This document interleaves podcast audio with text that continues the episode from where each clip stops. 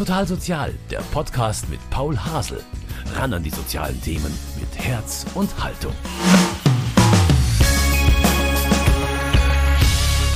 Schnell mal in die U-Bahn oder die S-Bahn steigen, um zum Zahnarzt zu fahren oder spontan shoppen zu gehen. Für die meisten von uns ist das kein Problem. Wer aber älter ist und nicht mehr so gut kann oder wer ein Handicap hat, der braucht Hilfe, um mobil zu sein.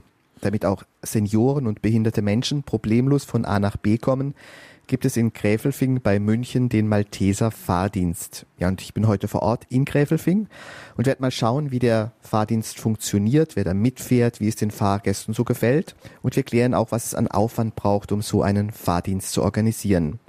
Ich bin jetzt hier in der Fahrdienstzentrale im Büro von Christian Kunzendorf. Er leitet den Fahrdienst. Ja, Herr Kunzendorf, wie lange gibt es denn schon den Malteser Fahrdienst? Kann man das sagen? Ich kann es Ihnen nicht im Detail sagen. Ich bin jetzt selber hier seit 15 Jahren tätig, habe im Freiwilligendienst angefangen und weiß, dass es den schon lange, lange davor auch gab. Also die Anfänge werden irgendwo in den 80er Jahren liegen. Also das heißt, Sie können schon auf viel Erfahrung zurückgreifen. Wie groß ist Ihr Einsatzgebiet hier? Aktuell ist unser Einsatzgebiet noch, ich sag mal, angefangen vom Dachauer Landkreis bis runter nach Garmisch-Partenkirchen. Das ist aber eher dann im Linienfahrdienst, im Individualfahrdienst, wo Sie heute mitfahren ist es der Großraum München mit den angrenzenden Landkreisen. Also es gibt verschiedene Dienste auch. Sie haben gerade Individualfahrdienst gesagt und Linienfahrdienst. Auf wie viele Fahrten kommt man denn da so jeden Tag? Das ist ganz unterschiedlich. Es gibt Tage, die sind stärker, es gibt Tage, die sind geringer. Im Linienfahrdienst sind wir alleine mit in etwa 80 Autos am Tag unterwegs. Wenn Sie sagen, die fahren in der Früh und am Nachmittag haben wir schon mal 160 Fahrten, durchschnittlich mit vier, fünf, sechs Fahrgästen. Da kommen schon Zahlen zusammen. Ist es jetzt ein Bereich bei den Maltesern, der immer weiter ausgebaut wird, also wo auch immer mehr dazukommt, oder wo Sie sagen, na, ich habe sowieso nur so und so viele Fahrzeuge und so und so viele Kapazitäten, dass es dann so immer gleich bleibt? Wie ist da der Stand? Der Stand ist, dass wir durch den Wegfall vom Zivildienst leider die Kapazitäten auch abbauen mussten, weil einfach nicht mehr die Möglichkeiten gegeben waren. Also wir sind früher auch viel zu Konzerten in die Olympiahalle gefahren. Wir haben momentan einfach nicht die notwendigen Ressourcen, also sprich die notwendigen Mitarbeiter dafür. Es ist aber unser Bestreben, langfristig den Dienst wieder weiter auszubauen, wieder ein bisschen größer zu werden, damit wir einfach auch unseren Auftrag erfüllen können und allen Bedürfnissen gerecht werden und nicht nur zu bestimmten Uhrzeiten fahren können. Welche Personengruppe ist zurzeit die größte, die Sie befördern? Die größte Personengruppe sind eben Menschen mit Behinderung im Rollstuhl sitzen. Das ist auch was, worauf wir spezialisiert sind. Und in der Regel sind es Arztfahrten, Fahrten zu, in die Klinik oder auch Anschlussheilbehandlungen, Reha-Fahrten, dergleichen. Herr Kunzendorf, wie weit im Voraus müssen oder können Sie denn planen, wenn wir mal jetzt meine Tour nachher hernehmen, wann mussten sich da die Patienten bei Ihnen melden, damit es heute auch klappt? Optimal ist eine Vorlaufzeit von zwei bis drei Tagen, aber natürlich ist es so, in der Klinik kann ein Arzt heute noch nicht sagen, ob der Patient morgen bereit ist, dass er abreisen kann. Und Arztbesuche sind auch manchmal spontan. Viele Leute wissen heute nicht, dass sie morgen Schmerzen haben oder dass ihnen eine Plombe rausfällt und sie dringend zum Zahnarzt müssen. Und das ist in unserem Gewerbe, wir sind nicht produzierend, wir können nicht im Voraus produzieren. Das heißt, wir sind auf Zuruf und müssen da einfach auch flexibel sein und teilweise von jetzt auf gleich reagieren, sofern es machbar ist. Und wenn ich Sie recht verstanden habe, am Wochenende gibt es aber gar nicht. Wer da dringend was braucht, müsste den Krankenwagen holen. Am Wochenende ist es sehr, sehr eingeschränkt. Da ist es in der Regel sind es eher die Wochenendheimfahrten. Das heißt Menschen, die in einer speziellen Einrichtung leben und dann am Wochenende zu ihren Eltern fahren oder zu Verwandten fahren. Am Wochenende finden natürlich keine Arztfahrten statt, weil die meisten Praxen geschlossen haben auch. Jetzt haben Sie eingangs schon erzählt, dass durch den Wegfall des Zivildienstes es schwieriger geworden ist, Mitarbeiter zu finden. Wer beim Fahrdienst mitarbeiten will, was braucht er überhaupt für Voraussetzungen? Ich glaube, das Allerwichtigste ist erstmal, dass er keine Berührungsängste gegenüber Menschen mit Behinderung hat. Das ist das Allerwichtigste. Man sollte eine Grundsympathie und Empathie mitbringen, sollte offen sein und ja, dann gibt es natürlich Grundvoraussetzungen, die einfach juristisch gefordert sind. Ein Führerschein, ein einwandfreies, erweitertes Führungszeugnis, keine Eintragung im Vereignungsregister. Das sind so die Sachen. Aber selbst wenn man das alles mitbringt an Führerschein und an sonstigen Themen, man muss eine gewisse Belastbarkeit mitbringen und einfach offen sein, mit Menschen mit Behinderung täglich umzugehen. Das ist das Allerwichtigste. Sitzen Sie selbst trotz Ihrer Leitungsfunktion hier auch noch ab und zu mal hinterm Steuer? Leider viel zu selten. Ich habe das früher an Weihnachten gemacht. Das war wirklich mein Weihnachtsfest. Bin ich am Heiligabend von früh bis spät selber gefahren. Ist aber tatsächlich so, dass all diese Fahrgäste, auf die ich mich immer 365 Tage lang gefreut habe, innerhalb von einem kurzen Zeitraum unabhängig voneinander verstorben sind. Und somit habe ich auch das eingestellt. Da stelle ich mir dann vor, dass es doch auch eine Tätigkeit ist, die vielleicht auch seelisch belastet. Also muss man auch psychisch sehr stabil sein? Eine gewisse Grundstabilität ist unbedingt erforderlich, ja. Also das kann man nicht von der Hand weisen. Man begegnet vielen Schicksalen, man begegnet vielen Geschichten. Wir haben Mitarbeiter, die haben gesagt, mir wird der, der Job wunder, wunderbar Spaß machen, aber ich kann es einfach nicht. Mein Enkel ist im gleichen Alter. Habe ich absolutes Verständnis dafür. Es bringt sowohl unseren Fahrgästen als auch unseren Mitarbeitern bringt nur einen positiven Moment, wenn jeder gut damit umgehen kann. Und ich verstehe es auch, wenn jemand sagt, ich kann das psychisch nicht leisten, weil da zu viele Erinnerungen geweckt werden oder weil ich dazu sehr an meine Enkelkinder, an meine eigenen Kinder denke, ja, das ist einfach so, das können wir nicht ändern und dann ist es aber auch gut, wenn man das sagt und dann können wir schauen, ob wir entsprechend eine andere Stelle in einem anderen Dienstbereich finden. Herr Kunzendorf, noch einen ganz anderen Bereich möchte ich ansprechen. Sie werben damit, dass Sie als erste Hilfsorganisation das DEGRA-TÜV-Zertifikat Sicherheit in der Personenbeförderung verliehen bekommen haben. Wieso ist dieses Zertifikat denn so wertvoll für Sie?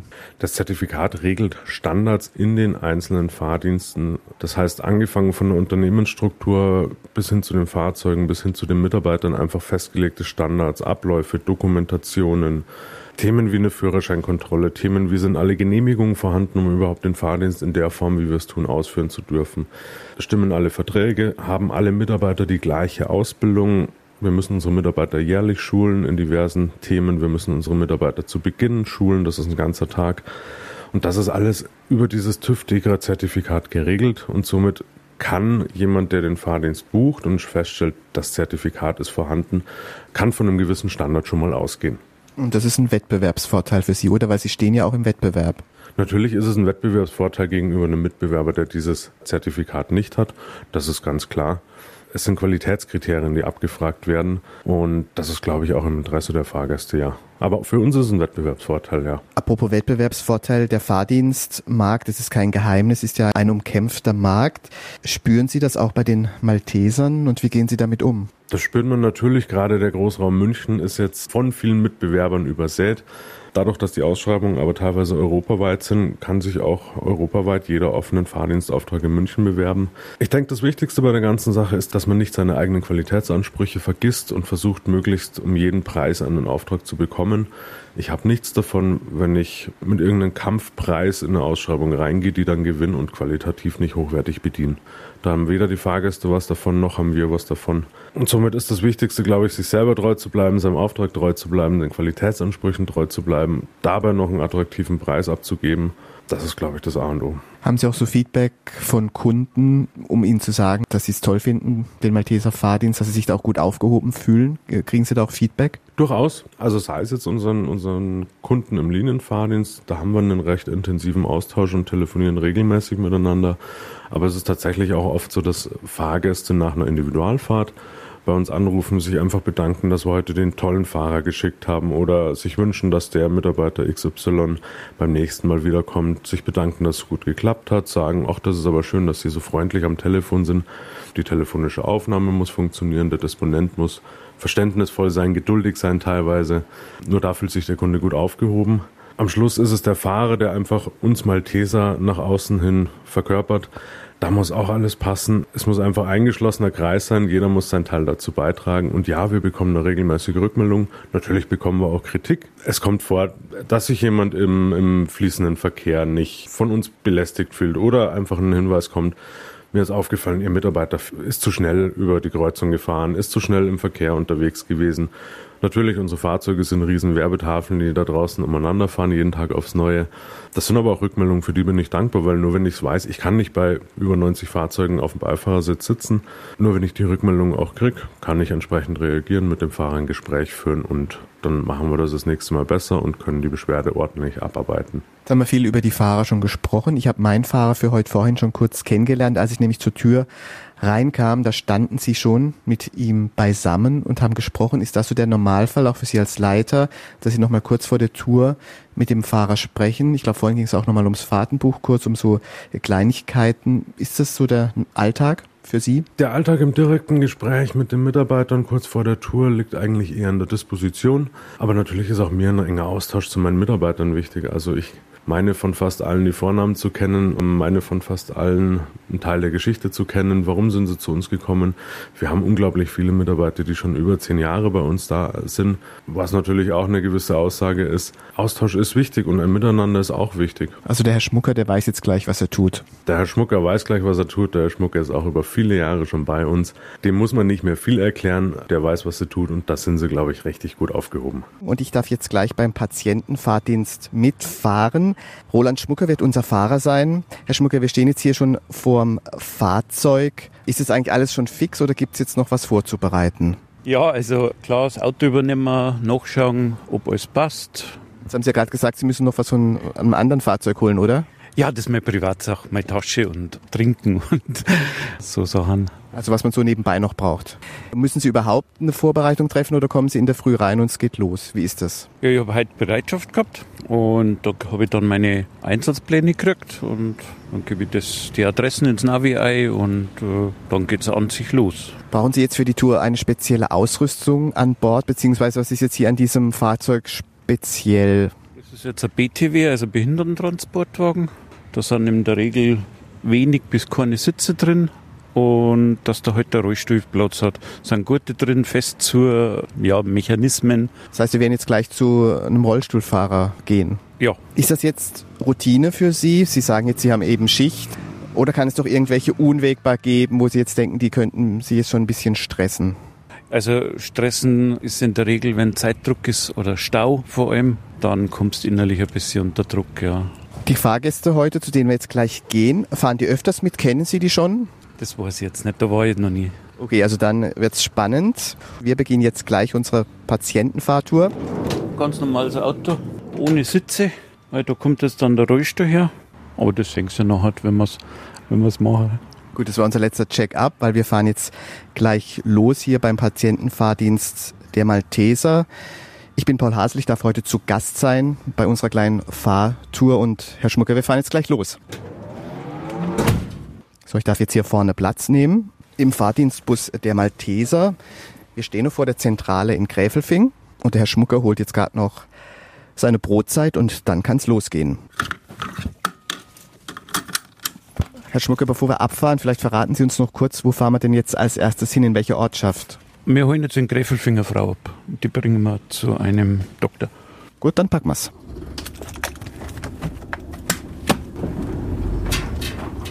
So sind wir gleich da. Roland Schmucker schaut schon mal genau, welches Haus es jetzt genau ist, hier in Gräfelfing, wo wir unseren ersten Fahrgast abholen dürfen. Ah, da geht's. Schauen wir mal. Das ist oft gar nicht so einfach. So, sind wir ausgestiegen. Jetzt müssen wir doch noch ein paar Schritte gehen bis zum Haus. Schauen wir auf die Klingel, genau, die Klingel haben wir gefunden. Grüß Gott. Malteser Fahrdienst. Dienst, Fahrdienst. Ja. Wir sind arg früh dran, wir sind noch nicht fertig. Komm's rein. Okay. Darf ich Sie kurz fragen, wieso Sie den Malteser-Fahrdienst nutzen? Ausgerechnet den Malteser-Fahrdienst? Ja, weil der in Gräfelfing ansässig ist, weil ich immer als ehemalige die Bürgermeisterin das unterstützen will und weil ich ALS habe und das neue Medikament Etavarone Montag bis Freitag bekomme. Und da ist es halt praktisch, wenn die mich fahren, dann ist mein Mann ein bisschen entlastet. Wie ist das? Sind Sie zufrieden damit? Sehr zufrieden. Also, weil, wissen Sie, beim, bei dem Arzt, bei dem ich bin, da ist der Aufzug sehr, sehr klein und das machen die super. Das machen sie super, weil sie müssen immer zu Fuß in den zweiten Stock rauf und, mich, und ich fahre mit dem Aufzug. Das muss man erstmal mögen. Okay, vielen Dank. Und jetzt wollen wir dem Herrn Schmucker nicht weiter im Weg stehen. Der bereitet gerade hier die Rampe vor für den Rollstuhl, mit deren Hilfe unser Fahrgast jetzt gleich hinaufgehieft wird in den Bus. So, die Rampe steht jetzt schon mal waagerecht zum Bus und unser Fahrgast wird jetzt in den Bus hineingeschoben. Schlimmstes passiert. Jetzt wird der Rollstuhl angeschnallt und Herr Schmucker, das ist jetzt wirklich ganz sicher hier mit dem Gurt. Ja, also da passiert nichts. Vormal zweimal, hinten zweimal Beckengurt, Dreipunktgurt drum. Dann ziehen wir es fest. Da kommt keiner mehr aus. Sie, Sie fühlen sich sicher? Ja, sehr. Also mir ist noch nie was passiert. Gut, dann können wir jetzt losfahren. Gut, Herr Schmucker, unser Fahrgast ist jetzt sicher an Bord und jetzt geht's zum Arzt. Genau. Jetzt sind wir fast schon beim Arzt, aber die Parkplatzsuche gestaltet sich schwierig. Der Behindertenparkplatz ist nämlich besetzt und wir müssen jetzt erstmal schauen, wieder, wo wir halten können. Nervt es jetzt, dass Sie keinen, eigentlich keinen korrekten Parkplatz finden? Also es hat mich früher unter Stress gesetzt, ja, wo die Routine noch nicht da war. Aber mittlerweile ist es so, dass ich mir denke, ja, mei, wo soll ich hinfahren? Ich muss irgendwo äh, mich hinstellen und man wird cooler. Es geht nicht anders. Am Anfang hast du dann noch geschaut, wenn eine Politesse oder was kommen ist, so wie reagiert die. Aber gut, die sind da auch verständnisvoll. Okay, dann hoffen wir auch, dass wir Ja. hier gut stehen bleiben können. Also jetzt natürlich same procedure. Die Hebebühne fahren wir jetzt hinten am Fahrzeug wieder runter. Und dann müssen natürlich erstmal wieder die Gurte bei unserem Fahrgast gelöst werden.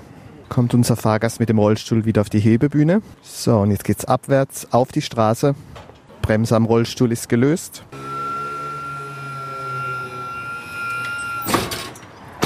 Herr Schmucker, aber auch jetzt jede Menge Bürokratie erstmal noch, oder? Ja gut, jede Menge ist übertrieben, aber die Unterschrift muss natürlich sein für die Abrechnung und alles. Gell? Warten Sie, helfen. Jetzt. Hab bloß den halt. Also, ja, gut. Da schreiben wir auch bloß den. Und das schauen wir bloß den. Alles klar, danke. Gut, Auftrag ist unterschrieben. Okay. Jetzt sind wir schon im Haus beim Arzt drin, aber müssen in den Aufzug. Das heißt, vom Fahrstuhl aus schaffen Sie es dann alleine bis zum Arzt. Nein, er läuft. Also Sie gehen in den Aufzug, der ist nämlich recht eng, der Aufzug, sehen wir hier. Und wir laufen dann die Treppen hoch. Bis im zweiten Stock. Sehr viel Sport für euch. Ich lang so, oder? Ja, freilich. Nicht, dass ich was einer weh tue oder was? Genau. Bis gleich. Geil. So, Aufzug ist zu, wir gehen zu Fuß. Was kann ich dir das die anderen Leute machen? Ja, hallo, Peter, grüß dich. Gut, unser Fahrgast ist jetzt in der Praxis gut angekommen und der Herr Schmucker übergibt sie jetzt dem Arzt in der Neurologiepraxis. So, Herr Schmucker, jetzt haben Sie den Fahrgast abgegeben. Jetzt gab es doch so ein paar kleinere Probleme. Parkplatzsuche hier, Behindertenparkplatz war belegt. Im Aufzug mussten Sie auch erst, sehr eng, Patientin so herrichten, dass sie auch wirklich alleine hochfahren kann. Ist das so das Übliche, wo man nie so genau weiß, was so eine Tour auch bringt? Es gibt immer Überraschungen, ja, das, das ist richtig, aber man kriegt sie. Also man entwickelt im Laufe der Zeit eine Routine, Ideen, wie löst man die Sachen, dann geht's schon. Und heute ist ja auch noch so ein heißer Sommertag. Wie geht's Ihnen jetzt? Ich schwitze, weil heute ist so warm, aber sonst ist alles im Rahmen, also keine großen Schwierigkeiten, wo man sagt, ja, jetzt langt's oder so. Also Also Sie machen es weiterhin gerne. ich mache es weiterhin gern und mir macht es auch Spaß zum Helfen. Einfach, es tut dem Herz oder der Seele gut. Kann ich mich nicht beklagen. Es ist vollbracht. Die Patiententour beim Fahrdienst der Malteser in Gräfelfing ist geschafft. Ich, Herr Schmucker, habe jetzt gleich bald Feierabend. Wie geht's jetzt noch für Sie heute weiter? Haben Sie auch Feierabend? Ja, ich habe jetzt auch Feierabend. Müssen Sie noch was nachbereiten nach so einer Tour? Ich mache jetzt die letzten Papiere, schreib's Fahrtenbuch, gebe den Schlüssel ab und steige in mein Auto rein und fahre dann heim. Und wann kommen Sie wieder für die nächste Tour? Morgen früh wieder. Morgen früh geht's gleich wieder los. Was wäre jetzt Ihr Fazit? Wir waren jetzt ungefähr zweieinhalb Stunden unterwegs. Wie geht's Ihnen jetzt heute mit der Tour? Gut. Hat mehr oder weniger alles geklappt. Es war alles noch relativ gut im Rahmen. Das ist der Alltag. Jein, also es, mal so, mal so, ja. Also Verzögerungen gibt's immer. Es gibt immer unvorhergesehene Sachen. Mit dem muss man leben. Herr Schmucker, dann wünsche ich Ihnen noch für die weiteren Einsätze alles Gute. Herzlichen Dank, dass ich heute mit Ihnen beim Fahrdienst mitfahren durfte. Gerne. Total Sozial, ein Podcast vom katholischen Medienhaus St. Michaelsbund, produziert vom Münchner Kirchenradio.